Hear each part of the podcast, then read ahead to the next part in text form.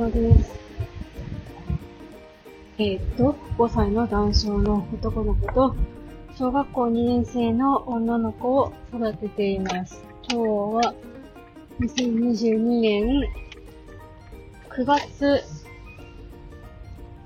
何日ですか ?9 月15日の木曜日の帰りに撮ってます。えー、っと、いつだったかの 回だったか忘れたんですけど、確か自己紹介の回だったと思うんですけど、えー、っと、どこかでね、夫と結婚した時の話をチラッ、チラッとしたのかな、同級生でとか言ったような記憶はなんとなくぼんやりあるんですが、で、その回に、みなみちゃんにコメントで、あの、旦那さんとの、あの、なれそめだったかな？なんか、そういう恋愛話も聞きたいです、なんていう風にコメントしてくださったんですよね。で、どっかで喋ったような気がするので調べておきますね、なんて言って 言ってそのまんまになってたんですよ。ごめんなさい、みなみちゃん。そしたらね、みなみちゃんが、と、ご自身でね、探してくださって、聞いてくれたみたいで、いいね押してくださってたので、あの、本当、みなみちゃん聞いてくださってありがとうございました。確か、えー、夫にキュンキュンした話みたいな感じのタイトルで撮ってたかと思うんですけれども、えっと、みなみちゃんのね、配信がきっかけになって、えー、撮ったものだったんですよね。確かみなみちゃんが、彼氏さんにキュンキュンすることだったかな。なんかそんなようなお話をしてたのを聞いて、んで、夫にキュンキュンしてないなぁと思いつつ、夫にキュンキュンしたことって何だったかなみたいな感じで、えー、喋ったような気がします。結婚する前に、結婚する前に？違うな、付き合う前に、えー、僕が、私がすごく当時大好きだった日産アンアベレージのえー、公開収録、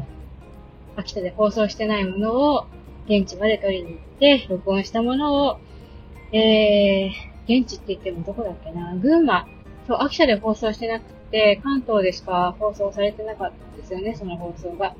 なので、えー、わざわざ、えー、群馬まで行って、電波のキャッチできる群馬まで行って、それを録音して、持って帰ってきて、私にプレゼントしてくれてキンキンしたんだよ、みたいな話だったかと思うんですけれども、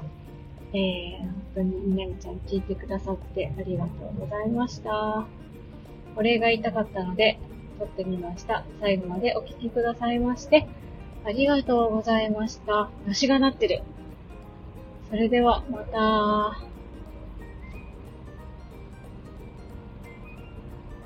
またと言いつつ、生まれるまでもうちょっとお話たいなって思うんですけれども、目の前に信号があるので ほんの少しですが、ちょっと私、えー、現在情報過多になって頭がパンクしそうな感じになっていますね。えー、なんでパンクしそうになってるかっていうと、あ、信号が青になってしまった。えー、なんで頭がパンクしそうになってるかっていうと、うーん、障害児の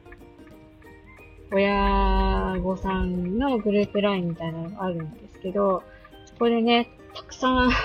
たくさんたくさん情報をキャッチしてしまって、し、しまってって言うと言い方おかしいな。うんと、たくさんたくさん情報が上がっていたので、ちょっとね、あの、情報に溺れそうになっておりますね。どんな情報に溢れていたかっていうと、えー、修学に関する情報、ざっくり言うと修学に関する情報と、えー、最近国連が出した、えー、日本はちょっとインクルーシブ教育もっと進めなさいよっていうお話。おっと、信号が赤だったのにまた青になった喋れってことなのかな。えー、そんなような話題が盛り上がっていて、ちょっと頭がパンパンですね。なんか、中学に関しては、秋田市って親が調べなきゃいけないことたくさんあるんですよね。それで、なんか情報がね、肩になって、どうしようかなって整理つかない状態なんですって心配がかまったので、えー、最後までお聴きくださいましてありがとうございました。それでは、また。